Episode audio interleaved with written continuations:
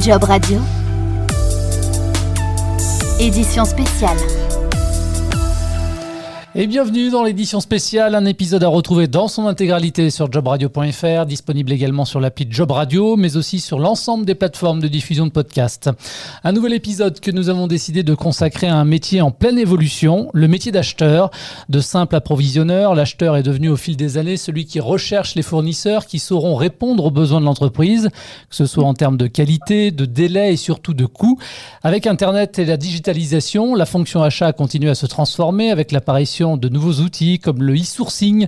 L'acheteur est devenu alors un cost killer, une image un peu négative qui a continué à évoluer dans un monde globalisé, hyper concurrentiel et dans un contexte économique incertain, voire même difficile. Si l'acheteur agit pour conserver les marges de son entreprise, il noue désormais des partenariats stratégiques avec des fournisseurs, véritable gestionnaire de risques, créateur de valeur. Il est en quête d'innovation, il est soucieux de l'environnement. Alors pour évoquer justement l'évolution du métier, la formation le recrutement, mais aussi les attentes des entreprises. Eh bien, je vous présente mes quatre invités. En studio à mes côtés, Eva Croiser, bonjour. Bonjour Jean-Baptiste. Vous êtes directrice associée de Nexeam, cabinet de recrutement et de coaching. Vous êtes coach certifié HEC. Florian Auger, bonjour. Bonjour Jean-Baptiste. Vous êtes coach recruteur. N'hésitez pas à vous approcher euh, bien du micro. Avant de rejoindre le cabinet Nexeam, vous avez exercé des fonctions opérationnelles dans les achats et pendant près de 15 ans. En distance, avec nous, Solange Potier, bonjour. Bonjour. Vous êtes la directrice des achats de Aegis, entreprise d'ingénierie dans les secteurs de l'aménagement, des infrastructures de transport, d'eau et du secteur de l'environnement. L'entreprise travaille dans l'exploitation routière et aéroportuaire. Solange, on va s'intéresser de près à votre parcours très international et vous nous direz ce que vous attendez d'une personne qui postule sur un poste d'acheteur.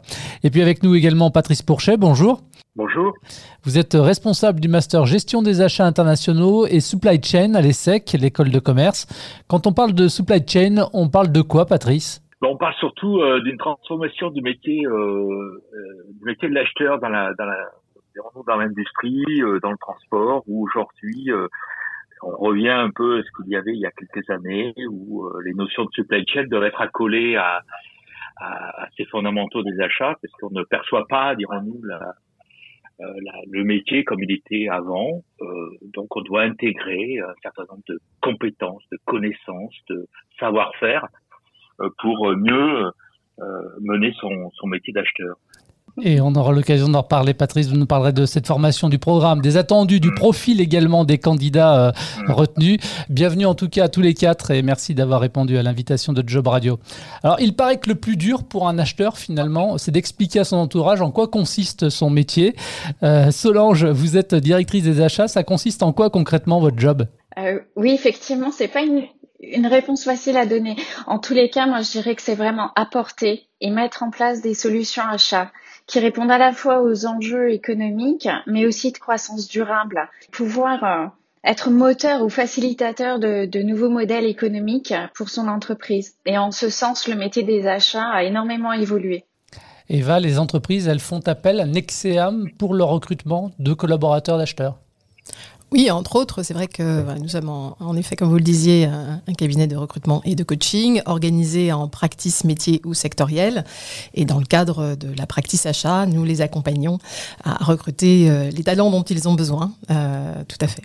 Alors, quand on parle d'achat, euh, Florian, on parle de quel domaine d'activité en particulier? On va parler de, tous les domaines d'activité. Hein. On, peut être acheteur dans n'importe quel domaine ou secteur d'activité. Euh, et, en ce qui concerne l'activité du, métier d'acheteur, effectivement, euh, il était très centré euh, sur, la négociation des coûts et des économies. Et, de plus en plus, l'activité s'élargit pour, bah, pour toucher à l'innovation, pour toucher à, la participation à tout ce qui est RSE, au développement durable, et pour aller jusqu'à participer activement à la stratégie de l'entreprise.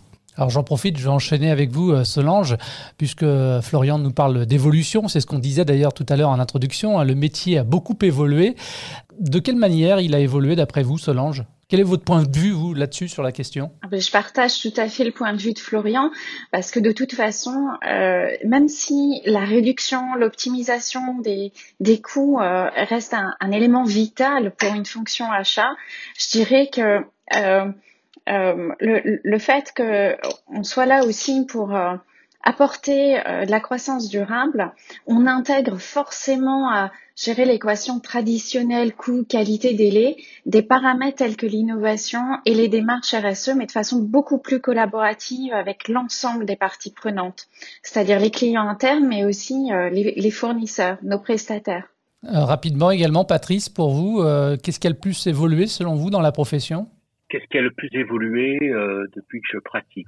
Je pense que ce qui a été quelque chose de, dans ce métier de, premier, de marquant la première fois, ça a été l'ouverture au monde, la globalisation, tout ça. ça, c'est le premier point, dans les années 89, 90. La deuxième chose, c'est par exemple l'émergence de, de, nouveaux, de nouvelles industries, de nouveaux métiers, comme Aegis, par exemple. Euh, moi, quand j'ai commencé, on parlait qu'il y avait que quelque chose, c'était l'industrie. Hein, je veux dire l'industrie manufacturière, euh, classique, tout ça. Donc il y a eu euh, dans les années 90, 2000, l'émergence comme ça de, nouveaux métiers, hein, de nouvelles industries, de nouveaux services. Après, il y a eu un peu tout ce qu'on connaît. je pense qu'il y a les, les, les, personnes ont changé aussi hein, dans nos économies évoluées. Hein. Les attentes des gens ont changé aussi beaucoup. Euh, la, la, progression euh, des, des, des, compétences académiques aussi. Hein. Aujourd'hui, quand on, on, a des classes d'âge qui sont beaucoup plus, euh, qui au niveau master 2, ou qui au niveau choses comme ça, beaucoup plus évoluées, même dans les équipes, hein, des niveaux de bac plus 2 ou bac plus 3 ce qui n'était pas forcément le cas il y a, il y a quelques années. Euh, il y a une perméabilité entre les équipes. Hein, je veux dire qu'il y a des, des, gens qui viennent aussi d'autres d'autres d'autres pays. Euh, et puis oh bon, alors j'oublie pas tout ce qui est un peu euh, l'histoire de l'informatique, l'informatisation, euh, tout ce qui est euh, autour du web, tout ce qui est SMIC, IoT, enfin de ces éléments-là. Et puis surtout ce qui a émergé, c'est c'est la, la, dimension depuis 2008, mais même avant, mais 2008 ça a été ça, c'est tout ce qui est risque et opportunité. C'est-à-dire que soit vous prenez un grand coup sur l'économie, soit vous prenez un grand coup sur les pandémies, soit vous prenez un grand coup sur les risques géopolitiques, qui font que bon voilà, comme on est on est euh, une économie très euh, très mondialisée, quoi qu'on en, pense, euh, forcément vous êtes beaucoup plus sensible à tout ça. Tout ça fait que bah ça, ça modèle différents acheteurs. Hein, différents profils, différentes attentes, différentes perceptions du métier aussi. Non, il y a beaucoup de, c'est un métier qui, un peu, qui a subi énormément, enfin, qui a subi, euh, oui, hein. qui a, oui, parce qu'il a subi. Alors maintenant, il est en train un peu de moins subir et plutôt euh, agir euh, que subir. mais je me souviens, tous les, toutes ces nouveautés, tous ces événements faisaient que bah, la fonction achat essayait d'accompagner tout ça. Alors, euh, Solange, Pierre euh, parlait à l'instant d'une ouverture sur le monde en termes d'évolution. Euh, vous êtes bien placé aussi pour témoigner, Solange, puisque vous, vous avez 20 ans, je crois, d'ancienneté dans la fonction achat au moins, et donc 14 passés à l'étranger, c'est bien ça? Oui, tout à fait.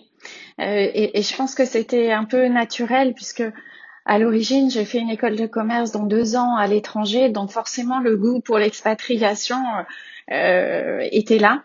Euh, et puis je pense que c'est aussi un, un accélérateur de, de, carrière finalement pour euh, euh, très très rapidement euh, être à des postes de responsabilité euh, à l'international en fait. Et dans combien de pays Ouais, donc on disait une 14, hein, c'est ça à peu près? 14 années, à peu près 4-5 pays. Ouais, cela fait aussi partie donc de l'évolution de ce métier que d'avoir un profil international. Maintenant, c'est quasi obligatoire? À mon avis, oui. En tous les cas, ça va extrêmement aider. Euh, du fait euh, de la mondialisation, euh, comme l'évoquait Patrice, mais aussi parce que en réalité, ça donne vraiment une ouverture d'esprit qui est indispensable sur les achats. Ça donne aussi, je dirais, presque une gymnastique intellectuelle finalement, et surtout d'être beaucoup plus dans du collaboratif. Et je pense que c'est vraiment un trait presque de caractère ou d'empreinte de la fonction achat pour pouvoir vraiment apporter une valeur ajoutée et aller au-delà justement euh, euh, d'une pure réduction de coûts. Mhm. Euh, Patrice, donc je le rappelle à nos auditeurs, vous êtes le responsable du master gestion des achats internationaux et supply chain à l'ESSEC, l'école de commerce. La dimension internationale, elle fait partie intégrante du master. Ah oui, oui, elle a toujours été dès son origine. Hein. Mhm. Alors, on a, j'ai pas changé le, le le titre, on a mis international. Mais, euh, ça a toujours été. De toute façon, c'est des métiers qui ne s'inscrivent que dans euh, cette vision globale. Hein. Même si vous êtes dans une euh, dans une TPE ou une PME qui fait du trading ou qui fait, je sais pas, ou qui telle chose, vous avez forcément soit des clients qui sont dans le monde, soit soit des, des, des, fournisseurs qui sont dans le monde. Et d'ailleurs, qui montrent aussi, alors on en parlera peut-être, mais avec le Made in France, c'est toujours intéressant de voir. Mais dans le Made in France, il y a toujours aussi une dimension euh, internationale. Hein. D'abord, vous avez envie de vendre vos jeans pas seulement qu'aux Français, quoi. Hein, c'est toujours euh, toujours mieux. Et puis euh, il y a des matières que c'est difficile de trouver en France, quoi. Voilà, le coton, on pourra faire ce qu'on veut, mais voilà. Donc forcément, et c'est pas ça qui est tellement important c'est que moi je rejoins tout à fait euh, euh, ce que vous disiez, hein, Solange, c'est cette question de, c'est les perspectives que ça ouvre. Enfin, je veux dire, c'est pour moi, je crois que c'est un métier qui a vraiment cette caractéristique, c'est que forcément vous devez être ouvert et curieux à tout ce qui se passe. Et ça, c'est une, dynamique incroyable dans ce métier-là. Et euh, on l'oublie, hein, mais euh, c'est une des premières, euh, une première, un premier levier, c'est cette curiosité, cette ouverture d'esprit et moi, je le vois euh, dans mes étudiants. On, recrute des, jeunes gens qui sont beaucoup plus ouverts et beaucoup plus curieux.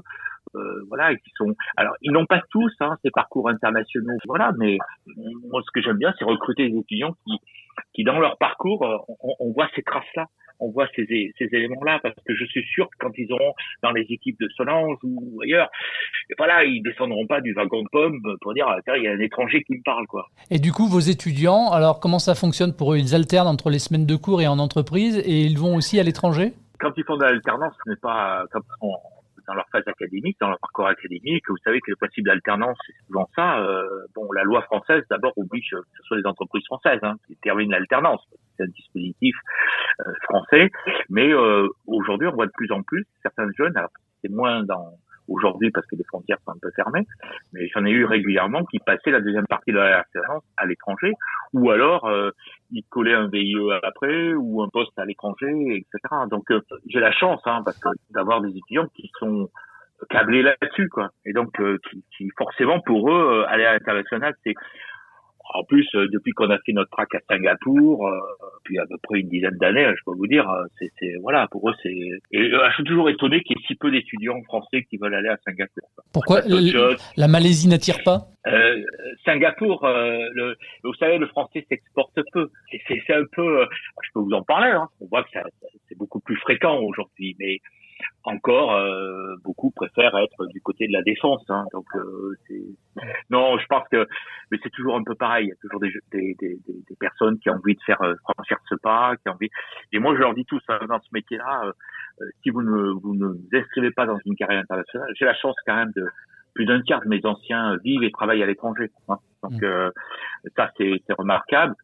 Et puis ils sont heureux, ils font des choses intéressantes, ils font des carrières. Mais moi, je dis à tous mes candidats, euh, si vous pensez pas, euh, si vous me dites c'est pour euh, pour rester travailler soit à la défense, soit un truc comme ça, bah, je trouve ça très triste, très très triste. Donc je leur dis bah venez pas quoi, c'est pas la peine quoi. Les, les, les espaces sont immenses. c'est génial pour ça. Enfin, je sais pas, moi je voilà, on a, il y a des possibilités énormes. c'est un des métiers qui offre, euh, voilà, si vous n'avez pas en, j'espère que dans les équipes de soins, j'en suis persuadé, même quand je, faisais ce métier-là, et quand mes équipes, il n'y avait jamais personne au bureau. Aujourd'hui, j'ai pas de problème. Hein, si je veux aller voir beaucoup d'équipes achats, hein, moins maintenant parce qu'ils sont confinés en plus. Mais euh, voilà. Alors que pour moi, le signe même d'une fonction achat, c'est qu'il y ait personne dans les bureaux. Plus je vois les gens derrière leur PC euh, en train de dire de lire le monde à travers leur PC, ça m'inquiète beaucoup. Vous confirmez évidemment Solange. Ah tout à fait. Oui oui oui. Un, un bon acheteur va finalement être quelqu'un qui va avoir euh, une très grande ouverture d'esprit, qui va euh, se poser mais 36 000 questions en fait pour euh, pour aller chercher des solutions justement innovantes, pour être créatif. Et en fait, on pense très souvent que un esprit d'un acheteur c'est très analytique, mais bien sûr, il faut une partie analytique, il faut une partie, je dirais, une approche structurante. Ça, c'est indéniable. Mais il y a toute une partie de créativité qui est non négligeable. Et puis, il faut avoir de l'audace, je pense aussi.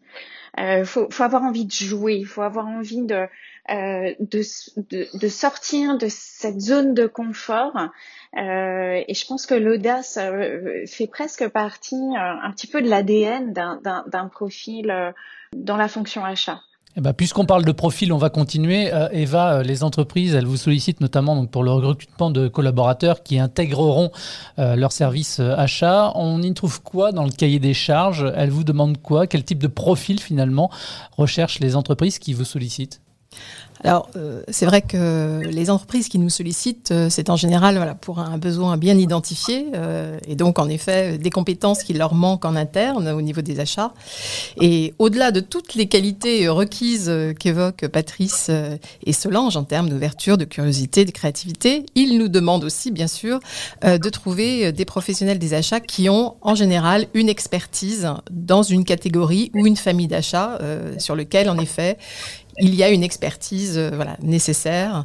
Alors, par exemple, euh, voilà, dans, le domaine des, entreprises de services, on, est souvent sollicité, par exemple, sur des expertises comme l'IT, comme euh, des acheteurs experts en, en, gestion de flotte automobile. Dans l'industrie, on va demander des acheteurs sur des spécialités comme le, packaging, les matières premières, où, là, semble-t-il, en effet, la connaissance d'un marché, d'un écosystème, de fournisseurs, voilà, sont nécessaires, en tout cas, pour euh, de manière très opérationnelle pour l'entreprise, au-delà de toutes les qualités euh, humaines. Euh, Florian, j'ai vu que Nexeam proposait de booster les carrières dans les achats en intégrant un club des talents. Ça veut dire quoi là concrètement?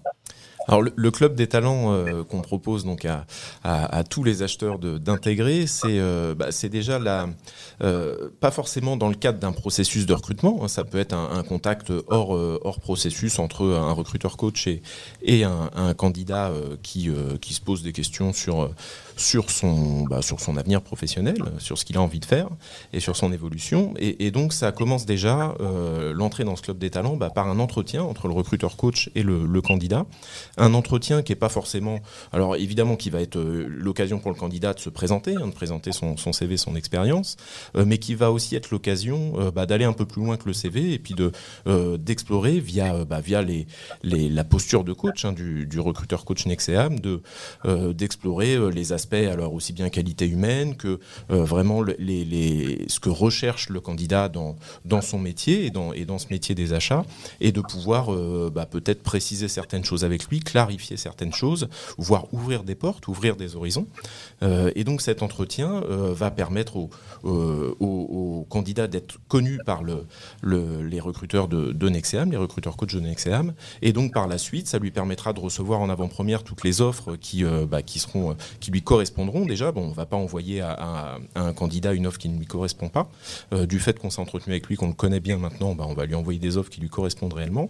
Euh, ça va lui permettre d'avoir les différentes infos que peut euh, dispenser le, groupe Nexeam. Et ça va aussi lui permettre, bah, s'il en ressent le besoin, de, recontacter le recruteur, peut-être pour, pour avancer sur un projet ou pour, voilà, pour, pour, pour discuter de, de sujets spécifiques sur, bah, sur ces projets professionnels. Et Florian, cette question comme ça euh, au passage, comment est-ce qu'on passe de, 15 ans en tant qu'opérationnel dans les achats à un poste de recruteur coach? Oh, ça c'est une question... Euh, très personnelle. Euh, j'allais dire c'est la vie, hein, c'est comme ça. Il y, y, a un jour où on prend une décision et me concernant évidemment il y avait cette volonté de rester dans ce domaine des achats que j'affectionne particulièrement. Euh, mais aussi à volonté euh, de, bah, pour le coup, c'était d'avoir un projet entrepreneurial et, et du coup, euh, c'est présenter la, la solution d'être recruteur coach au sein du réseau Nexeam, donc qui me permettait de garder cette, cette forte présence dans le milieu des achats, bah, tout en faisant quelque chose d'un peu, d'un peu différent. Eva, quel type d'accompagnement vous proposez, vous, aux personnes qui souhaitent justement évoluer professionnellement dans la fonction achat? Dans le cadre de notre activité euh, de, coaching et notamment de, coaching de transition professionnelle, en effet, on, est parfois sollicité par des personnes qui ont envie de, faire un, vrai changement professionnel. Et pourquoi pas, voilà, l'exemple des achats en est un, puisque c'est un métier en forte évolution et, où on peut en effet euh, vraiment se, développer et s'épanouir. Euh, et dans ce cas-là, en effet, la démarche d'accompagnement du projet de, changement professionnel, là, dans le cas présent, nécessiterait forcément en parallèle de s'inscrire dans un processus d'apprentissage de la fonction et, notamment dans le cadre de master comme celui de l'ESSEC par exemple. Mmh. Alors quand on parle de recrutement, notamment auprès des directions RH, on entend beaucoup parler du, mot soft skills, les fameuses compétences douces. Euh, Solange, vous, quelles compétences et profils finalement vous recherchez quand vous avez prévu d'intégrer un nouveau collaborateur dans la branche achat? Au, niveau des soft skills, je dirais que comme on l'a évoqué tout à l'heure, la créativité est, un élément clé. L'ouverture d'esprit, mais aussi, dirais, la capacité finalement à se mettre à la place des, interlocuteurs, que ce soit des clients internes ou des fournisseurs. Parce qu'en fait, faut pas oublier que dans les achats, on euh, on a ce rôle constant d'être euh, en rôle d'interface. Donc, il est extrêmement euh, important de comprendre les enjeux, les besoins de nos clients internes, mais aussi de bien comprendre le, je dirais, les, les points forts, les limites, mais aussi les points forts des, fournisseurs et surtout quels avantages comparatifs ils vont pouvoir apporter à l'entreprise. Euh, en termes, euh, ben on en parlait, de l'innovation, de, des démarches RSE. C'est vraiment deux paramètres où, les achats représentent une véritable porte d'entrée euh, dans l'entreprise, euh, aux, innovations et, et, à tout ce qui est démarche RSE. Donc, euh, ça permet de, de, créer beaucoup plus de valeur ajoutée. Et puis, euh, je dirais aussi, euh, c'est une forme de leadership parce qu'en fait, euh, dans le développement de la relation fournisseur, en fait, on, ça revient à faire du management d'équipe de parties tierces, ce qui n'est pas une chose aisée. Euh, le management d'équipe euh, direct ou, euh, ou fonctionnel dans une entreprise, on commence à, à, avoir des profils qui ont des bonnes capacités. Mais le management de parties tierces, c'est quand même autre chose. Là, on parle de collaboratif, on parle de savoir convaincre et de savoir motiver ces parties tierces à donner le meilleur à chaque fois. Donc, c'est vraiment devenir, en fait, les clients préféré de nos prestataires. Solange, quand on a préparé aussi ce podcast en amont ensemble, vous m'avez parlé d'avoir la fibre achat. C'est quoi avoir la fibre achat euh, bah, bah, Je dirais qu'il faut, avoir un côté joueur en fait. Parce que finalement, la fonction achat, alors peut-être d'autres fonctions aussi sont euh, nécessitent, enfin d'être sous pression, ça c'est indéniable. Dans les achats, on a quand même une certaine pression euh, très orientée résultat. Il faut être capable de délivrer.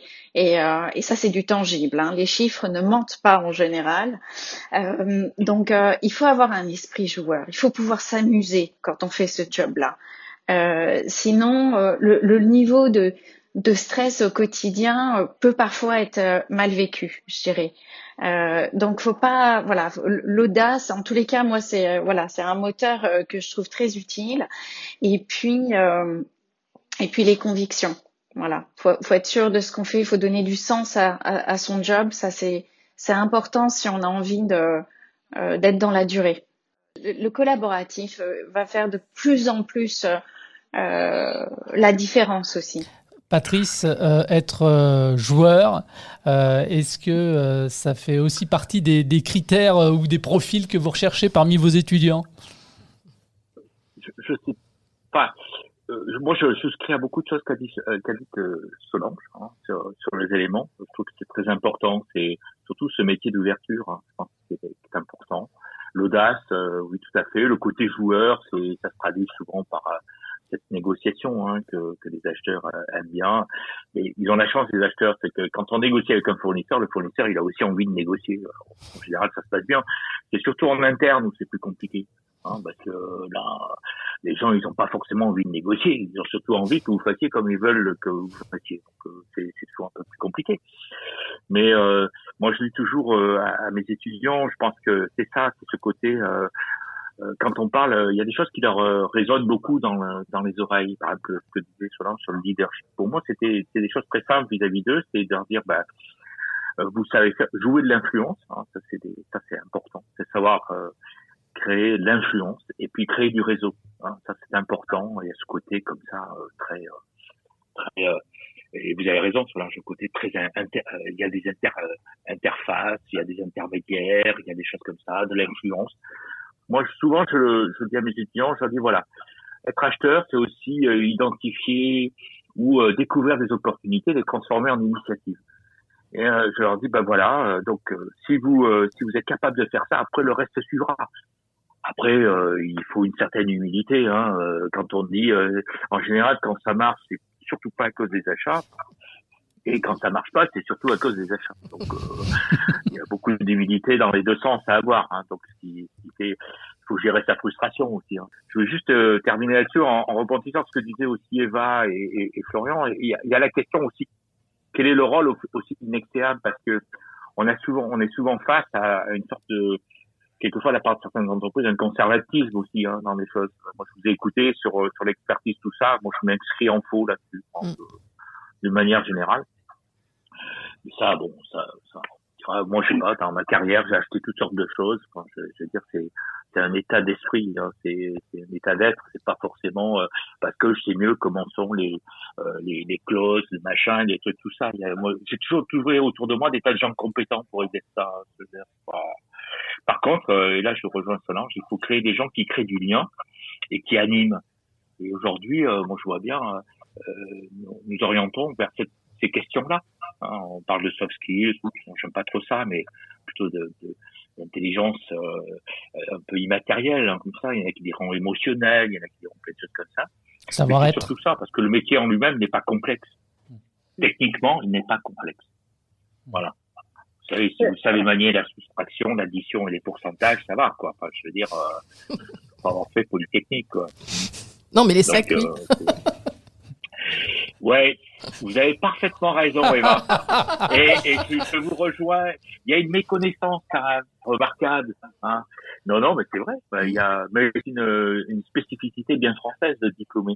Et pour vos étudiants, justement, en ce moment, ça se passe comment? Alors, ils sont en cours euh, à distance? Euh, oui, bien sûr, euh, ils sont encore en distance. Ça se passe plus ou moins bien. Euh, c'est-à-dire que les secs, on a pas mal investi notamment sur la, la, la partie duale, c'est-à-dire en, en, présentiel, distanciel, etc. et tout. Mais je pense que c'est une génération aussi qui, qui, se pose beaucoup de questions, hein, qui a qui est comme beaucoup de monde hein, d'ailleurs euh, qu'est-ce que comment ça va être? Vous savez c'est le problème de passer d'un monde assez prédictible à un monde d'incertitude totale c'est sympa quoi enfin bon il y en a qui et euh, je suis sûr souvent si vous me posez la question je crois qu'un acheteur se définit aussi par sa capacité à prendre des risques et euh, je pense que souvent dans l'entreprise, c'est, euh, oh, vous le savez très bien, c'est les bottes, la ceinture, euh, le parka, euh, euh, machin, merci la conformité, etc. et tout. Et puis là, vous dites, alors je saute de la falaise. J'ai que ma voile. Hein. Enfin, je sais pas s'il y en a de vos éditeurs qui, qui font du parapente, mais c'est un peu ça, quoi. Hein, mm. Vais. Hein j'y vais. Alors, euh, on y va, les gars. Tout, tout à fait. Et, et, et, je pense que certaines fonctions achats dans, dans, dans leur recrutement euh, devraient probablement se remettre en question parce que finalement, euh, on, on, voit souvent, et, et Eva pourra peut-être le confirmer, mais voilà, des entreprises qui recherchent absolument des candidats qui, qui ont déjà fait euh, ou déjà traité les achats de telle catégorie. Et je pense que là, on est vraiment, c'est une autre évolution aussi dont on n'a pas parlé sur les achats. Il y a à peu près une dizaine d'années, on a commencé à, segmenter par famille d'achats. alors, ça a un avantage, bien sûr. On, on, a des candidats qui sont experts dans leur famille d'achat, soit c'est très bien, et sur certaines familles d'achat, c'est critique selon le secteur de l'entreprise. Ça, je ne remets pas en question. En revanche, euh, il y a une limite et je pense que la limite on la franchit justement dans un monde un petit peu plus incertain où on demande à, où on nous demande à être euh, vraiment dans la réactivité euh, et dans cette créativité justement. Euh, une surspécialisation dans certaines euh, familles ou alors un profil qui n'a pas touché à la fois des achats directs et indirects en fait n'aura pas un cerveau formaté pour aller chercher des tas de solutions. Et, ça, moi, enfin, c'est un des critères de choix de, candidats. Quand je passe des interviews. Euh, je, vérifie en fait qu'ils ont, euh, qu'ils ne sont pas trop spécialisés dans une famille d'achat et qu'ils auront l'audace et l'envie de tester d'autres, d'autres typologies d'achat. Parce que c'est ça aussi qui va donner cette richesse euh, dans, dans, la recherche de solutions. En fait, un bon acheteur, il va savoir se poser les bonnes questions. Il va savoir euh, poser euh, trois fois le pourquoi, pourquoi, pourquoi, pour trouver la solution adaptée. Et va vous confirmer, il faut savoir ne pas s'enfermer, je dirais, dans une spécialité. Alors, euh, je pense que même en termes de, nourriture intellectuelle, euh, c'est, important. En termes d'évolution professionnelle, c'est aussi important, puisque en effet, dès qu'on prend des responsabilités plus larges sur un service ou un département achat, euh, il est clair que voilà, on n'a pas forcément été expert en tout, au contraire. donc voilà, cette ouverture et cette curiosité, elle est, elle est essentielle. Voilà. Après, ce que je constate aussi, c'est que même les candidats s'enferment parfois eux-mêmes tout seuls dans leur spécialité en s'autorisant assez peu finalement à s'ouvrir à d'autres sujets. Donc euh, il y a bien sûr euh, l'enfermement entre guillemets parfois et soucis d'expertise recherchés par les entreprises, mais il y a aussi euh, des candidats qui s'enferment tout seuls. Alors, du fait du contexte de l'actualité hein, et donc du Covid, malgré tout, euh, le cursus que l'on peut suivre à l'ESSEC, logiquement, donc, c'est euh, des semaines de cours, des semaines en entreprise. Déjà, première question, est-ce que les entreprises continuent d'accueillir vos étudiants? Et ensuite, les étudiants sont amenés à voyager aussi dans le cadre de leur cursus. On sait que c'est compliqué aussi de se déplacer à l'étranger. Comment est-ce que vous arrivez à gérer tout ça finalement? Très bonne question. Euh, merci D'abord, les entreprises continuent. Euh, ouais, ouais, merci. Euh, D'abord, les entreprises continuent avec, euh, dirons-nous, soit leurs ouvertures, leur ouverture d'esprit, soit leur côté un peu quelquefois un peu conservateur. Bon, mais elles suivent. Après, je pense que le, le gouvernement, l'État, etc. et tout, a des mesures d'accompagnement qui sont faites, etc. et tout. Faut pas le dénigrer, au contraire. Après, c'est comment les entreprises elles-mêmes, en termes de politique et de stratégie, euh, vivent, vivent un peu cette situation et le monde de demain. C'est ça, c'est ça qui est très important. Moi, mon rôle, c'est de préparer des jeunes gens euh, ou des moins jeunes euh, sur leur perception, euh, comment comment ils sont en capacité de réduire leur exposition à des beaucoup d'incertitudes. Et moi, je suis persuadé depuis des années et des années que une réponse à cela, c'est la culture générale. Et euh, tout mon travail consiste à, euh, par différentes disciplines, par exemple, de développer leur sens de la culture générale. Moi, je m'oppose toujours à la spécialisation par le fait que j'ai quelqu'un qui est capable, euh, par un certain nombre d'inputs, un certain nombre de d'éléments, de réduire son exposition à une incertitude et de proposer des chemins que forcément les organisations n'auraient pas pris en compte. Tout simplement parce qu'on sait vous savez, hein, si vous avez fait, euh, je pense que c'est des questions de rationalité limitée. Euh, vous, vous, connaissez surtout ce que vous avez, mais pas surtout ce que vous pourriez avoir, parce que vous avez peur de l'inconnu. On a tous peur de l'inconnu. Aux achats encore pire. on se retourne vers vous, dire, euh, je pense que Solange a dû vivre cela. Hein, euh, son, voilà, le, le, directeur du Comex, il se retourne vers elle, qui dit, bon alors, ah, euh, Solange, pas de problème, hein, vous allez nous faire 30% là-dessus. Hein. Ah bah ouais, et puis Solange sort sa baguette magique et lop, voilà, moins de 30. Voilà. Et c'est ça. Hein, euh, par contre, il y a des entreprises, je pense qui ont une culture économique aussi et qui se disent aujourd'hui, ben voilà. Il y a un bouquin qui parle de ces changements. C'est, vous savez, de passer d'une stratégie rouge, rouge océan à une stratégie bleu océan. Alors tout le monde peut regarder ça, mais c'est quand même un exercice de créativité.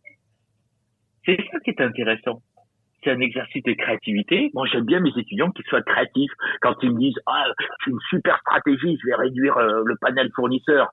Oh là là, je suis euh, tout de suite euh, pas, du tout surpris, quoi. Je, je hurle.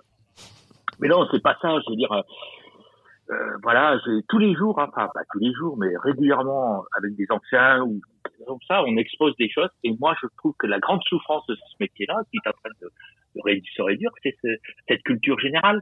Mais comme beaucoup de métiers. Hein. Et ça, aux achats, euh, je pense que c'est ça qui est primordial. C'est-à-dire d'avoir, euh, je veux dire, la technique, elle est, c'est à pleurer. La technique, ça prend vite. Finalement, euh, elle, est essentielle, mais elle s'apprend vite. Euh, en revanche, euh, euh, je, pense que finalement, c'est réfléchir sur des équations différentes. Ça va être acheté différemment, et c'est ça qui va faire vraiment la croissance durable de son entreprise. Qu'est-ce qui va apporter en fait des avantages compétitifs en termes achats et qui va apporter justement euh, de la valeur ajoutée? Et, et elle se mesure, hein, elle est mesurable. L'impact marge, on le voit tout de suite. Euh, la, la, croissance euh, ou même le, voilà apporter finalement des, des stimulants au nouveau modèle de croissance d'une entreprise. Les entreprises vont devoir se réinventer. On peut plus acheter ou vendre comme on a acheté euh, depuis des années. Et la crise du Covid est un merveilleux exemple, en fait. Pour moi, je trouve que c'est, une opportunité énorme pour les achats, en fait, de faire différemment. Le risque est que euh, entre bah, deux confinements, on a vu hein, des entreprises qui ont fait un petit peu marche arrière, très frileuses, et qui se sont dit non non, on va essayer de refaire comme avant, un peu mieux, avec moins de, avec moins de ressources. Comme ça, on va avoir un intéressage budgétaire euh, qui va entrer dans les clous. Ça, ça, ça c'est le risque, je pense, de l'effet Covid. Et, euh, et voilà, il faut avoir le courage au sein d'une entreprise de faire les choses différemment de trouver d'autres euh, modèles de croissance presque. Finalement, ce que vous êtes en train de dire aussi, c'est quelque chose d'intéressant, c'est que le Covid, finalement, quelque part, malgré tout ce qu'on peut dire, effectivement, et avec une actualité qui est particulièrement anxiogène hein, autour de ce thème-là, a, pu euh, permettre, je dirais, aux, directions des entreprises de se réinventer, d'anticiper peut-être aussi des décisions qu'elles auraient peut-être pu prendre plus tard? Euh, à, mon sens, cette transformation, elle, elle était déjà là ça a été un stimulant peut-être ou un accélérateur, euh, mais elle était déjà là finalement. Quand on regarde, par exemple, vous savez, euh, la crise économique de 2007-2008, en fait, elle a porté en son sein le développement de ce qu'on appelle aujourd'hui des startups, on appelle des, choses comme ça, parce que les gens ont essayé de réinventer des modèles économiques différents. Et euh, ces pandémies, qui n'est pas unique en, en, soi, elles ne font que stimuler euh, cette réflexion sur des nouveaux modèles économiques. Et c'est ça qui est génial. C'est-à-dire qu'à un moment donné, euh, euh regardez euh, l'appui qu'on retrouve euh, aujourd'hui sur les réseaux sociaux, sur les scopes. Moi, mon premier boulot, c'était dans une scope. Alors bien sûr, les gens ils disent ah nous on peut pas nous racheter. Ah, ouais, ouais c'est vrai, c'est vrai. Mais ils se sont, ils se sont. alors c'est vieux, hein, c'est plus deux fois centenaire une scope. Hein, c'est des, des, des, des, structures très anciennes mais elles ont développé leur propre, propre système. Donc, je veux dire qu'on peut puiser aussi dans le passé des choses et les revoir à travers certains éléments. Mais je crois que surtout, et l'exemple que donnait euh, Solange était, euh, était, très important, c'est qu'il y en a qui ont cru que bon, on se met la tête dans le sable et puis on verra un peu euh, ce qui se passe. Ah non, surtout pas se mettre la tête dans le sable. Et euh, mais pour tous les systèmes, même, je pense que dans une école comme l'ESSEC, on le voit bien, les grandes écoles aujourd'hui, elles réfléchissent sur leur modèle économique, elles réfléchissent sur leurs choses comme ça. Et c'est naturel. Enfin, moi, j'ai encore eu une, une session ce matin où on a discuté des apprentissages, tout ça. Moi, je trouve que bah c'est je sais pas moi je trouve que c'est un peu euh, un peu classique euh, un peu classique. On n'a pas vraiment réfléchi euh, en, l'apprentissage que l'alternance de l'apprentissage en mode Covid. Voilà. Ça serait bien qu'on réfléchisse à ça. Une question que je vais vous poser à, à, tous les quatre finalement et qui est aussi en lien avec l'actualité. Patrice est-ce que vous arrivez encore une fois dans le contexte actuel à placer vos étudiants en entreprise? Solange est-ce que vous continuez d'accueillir des, des, des étudiants? Et est-ce que euh, Eva et euh, Florian, euh, les entreprises vous sollicitent toujours actuellement, malgré le contexte, pour recruter dans le domaine de l'achat donc, qui commence? Bah, Patrice Les étudiants que nous formons, enfin, on est quand même à l'ESSEC, donc il n'y a pas de souci. Moi qui suis universitaire de formation, quand on ne connaît pas le monde des grandes écoles et qu'on le découvre, même pendant des années, c'est plein de ressources. Donc les étudiants qui nous rejoignent, forcément, sortent avec une image, un, un contenu, des bagages fantastiques, donc ils n'ont pas de soucis. Et on a la chance de travailler sur des jeunes gens, euh, voilà, mais qui viennent pas forcément du même euh, milieu euh, social que forcément les étudiants de la grande école. Hein. Il y a un mélange plus important. Et du coup, vous arrivez actuellement à placer vos étudiants quand même malgré Bien sûr, ceux, ceux de, la, de la promotion sortante, là, en plein changement, ils ont des CDI, ils partent à l'étranger, ils ont des VIE qui démarreront au mois de janvier, euh, ils ont des CDD, ils ont des choses, mais ils ont choisi. C'est ça qui est quand même une grande liberté. Ils ont le choix. C'est quand même formidable. moi, je trouve que c'est la grande liberté d'avoir le choix. Alors Solange, vous euh, recrutez toujours. Enfin, est-ce que vous savez si la profession, vous dans votre entreprise, vous pouvez nous parler de, son exemple, mais de manière générale, vos, confrères, consoeurs euh, qui sont qui occupent les mêmes postes euh, continuent malgré tout, compte tenu du contexte, à recruter actuellement? Alors, en fait, je remarque deux, tendances qui d'ailleurs s'observent chez les GIS. En fait, il y a quand même le Covid a, bousculé un petit peu les, agendas en termes de recrutement. Euh, ne les a pas forcément remis en cause, mais les a décalés. par contre, le, l'intervention en alternance, ça, reste, ça reste d'actualité. C'est juste des plus des recrutements CDI qui sont un petit peu différés. Et quand j'en parle autour de moi avec mes homologues, ils, ont quand même un petit peu la même remarque. Euh, ce qui est pas facile parce que souvent sur les achats, euh, voilà, quand un poste euh, a été bien défini en termes de recrutement, c'est vraiment parce qu'il y en avait besoin. On n'est pas des, gaspilleurs, on va dire. il y a vraiment un besoin. Donc c'est un petit peu problématique, hein, j'avoue. Eva, Florian, est-ce que vous êtes, malgré le contexte actuel, toujours sollicité par les entreprises pour faire du recrutement?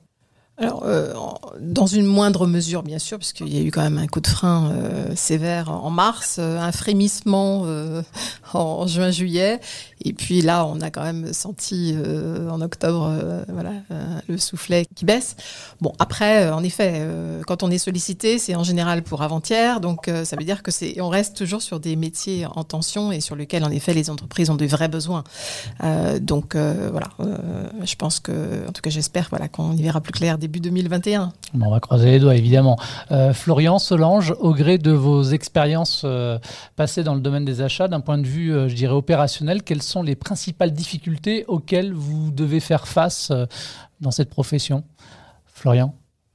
Alors, euh, Patrice parlait tout à l'heure de, euh, de, la relation avec les prescripteurs, qui est, euh, effectivement une des difficultés. Hein. La négociation est souvent plus difficile avec les prescripteurs qu'avec les fournisseurs. mais sinon, il y a, du moins moi quelque chose auquel j'ai dû, j'ai dû faire face durant mes, mes, mes expériences, qui est un peu la conséquence de l'évolution de la fonction, c'est-à-dire que bah, faire autre chose que de, que, du, que de la négociation et que du, gain économique aux achats, c'est bien. Apporter de l'innovation, apporter des, nouvelles choses, euh, déployer des nouvelles stratégies.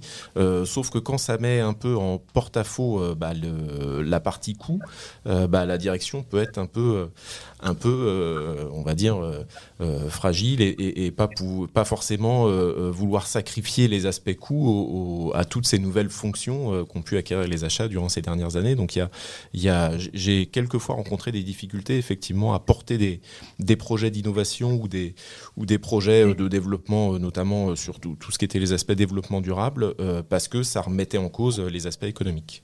Solange, si on devait citer quelques difficultés, par exemple, rencontrées dans, cette profession, qu'est-ce que vous pourriez dire, vous?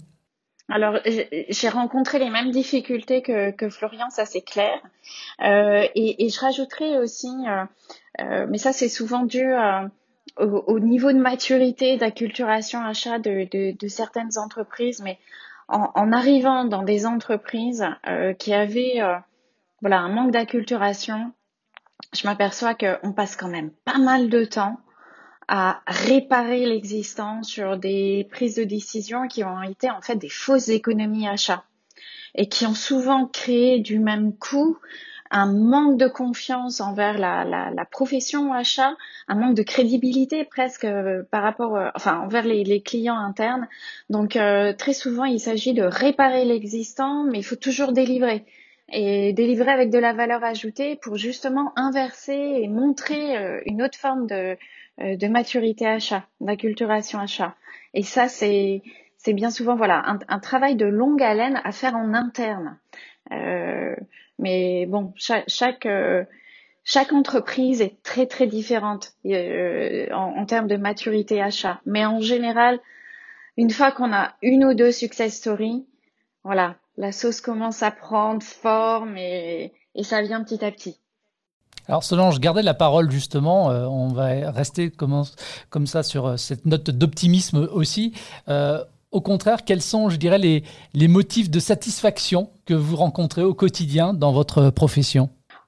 Je, pense qu'il y a, y a la capacité, en fait, euh, euh, de, pouvoir impacter directement sur, euh, sur la performance de l'entreprise. Et dans ce domaine-là, on peut parler non seulement de performance économique, mais d'autres types de performance. Et je ne connais pas une entreprise qui va être obligée ou contrainte euh, de parler de performance euh, durable via euh, des rapports extra-financiers, etc. Donc, les achats sont extrêmement bien positionnés à ce niveau-là. Et puis je pense qu'il y a aussi la satisfaction de de mettre en œuvre en fait des partenariats stratégiques avec euh, avec des prestataires. Et ça, c'est une autre façon de faire du business. Et je n'ai pas vu euh, aucun prestataire ou fournisseur euh, me dire non à des réductions de prix s'ils ont s'ils perçoivent cette vision de faire du business ensemble. Aujourd'hui, peut-être à l'exception des ressources humaines, du marketing, de la com, euh, le service achat contrôle absolument toutes les dépenses dans les entreprises? C'est le but. Mais est-ce que c'est le cas? Non, on va pas se leurrer, c'est pas le cas. C'est pas le cas. Il faut vraiment une fonction achat très mature euh, pour en arriver là, je dirais. Euh, c'est pas le cas typiquement chez Gis qui, qui vient tout juste de mettre en place euh, une direction achat. Eva, Florian, on rappelle aussi donc que les entreprises euh, peuvent vous solliciter si elles ont des besoins de, recrutement, des besoins de personnel pour rejoindre leur service achat. Euh, quel type de service vous leur apportez à ces entreprises qui sont susceptibles de vous solliciter? Alors, il y, a plusieurs choses. C'est vrai que l'ADN de Nexeam, c'est d'abord, en effet, d'avoir des consultants qui sont tous recruteurs coach, hein, euh, donc qui mettent la posture de, coach au service du recrutement. On est vraiment dans une démarche d'accompagnement euh, des candidats hein, dans tout le process de, recrutement et c'est indispensable aujourd'hui pour faire la différence par rapport euh, aux autres entreprises, puisqu'on est sur un marché de tension, notamment sur les achats. Mais c'est aussi une organisation par practice. Hein, et Florian, en effet, est un exemple de l'ADN de Nexeam au sens où, les consultants sont aussi euh, des personnes euh, qui ont vécu euh, en entreprise et qui ont une expertise sur le métier. Et aujourd'hui, les entreprises ont besoin d'avoir des repères et, des référents et des partenaires qui connaissent bien leurs problématiques. voilà. Et, c'est vrai qu'on peut aussi aller encore un peu plus loin dans l'accompagnement en, adossant le coaching d'intégration lorsque ça peut être utile pour optimiser toutes les chances de réussite du collaborateur dans l'entreprise. Patrice, une dernière question aussi également pour vous. Qu'est-ce qui vous distingue finalement des autres établissements pouvant proposer le même type de formation? Ah là là. Ah là là. Je, vais me faire des amis je vais me faire des amis encore. Merci, euh, merci. Hein, Pas de souci. Euh, il y en a qui vont m'aimer, d'autres qui vont me haïr. Je pense qu'il y a quelque chose qui a toujours été une marque à l'essai, c'est l'esprit pionnier. Et je crois que ce qui nous différencie, c'est cet esprit-là. Nous avons l'esprit pionnier. Donc on regarde vers euh, l'horizon, jamais derrière. Avec de l'audace, c'est ça Tout à fait, Eva, tout à fait. Audace, audace, euh, tout à fait. Merci, euh, Eva. Solange, qu'est-ce qu'on peut vous souhaiter pour la suite Oh bah, plein de challenges à relever. Ah ouais. Il n'y a pas de difficulté pour les achats. Il y, a que des solutions à trouver. Bravo Solange, ça fait 8 ans que vous êtes en, France à nouveau là. Oui. Vous n'avez pas envie de repartir ah. Ah là là Il y a un pays qui pourrait vous attirer comme ça pour exercer votre profession? Non, non, non, il n'y a pas de pays. Il n'y a pas de pays. Il n'y a pas de limite hein, dans les achats. Il n'y a pas de frontières. Bon, eh ben, ce sera le dernier mot. En tout cas, merci à vous tous d'avoir gentiment répondu à cette invitation. Merci. Patrice, merci Solange, merci, également Eva et Florian d'avoir participé et de nous avoir éclairé un peu plus sur les métiers de l'achat en entreprise, un secteur donc on le disait en pleine évolution et qui recrute toujours malgré la crise. C'est important de le préciser. Merci également de votre fidélité à Job Radio et à très vite. Tous les podcasts de Job Radio sont à réécouter sur l'application Job Radio et téléchargeables depuis toutes les plateformes de diffusion de podcasts.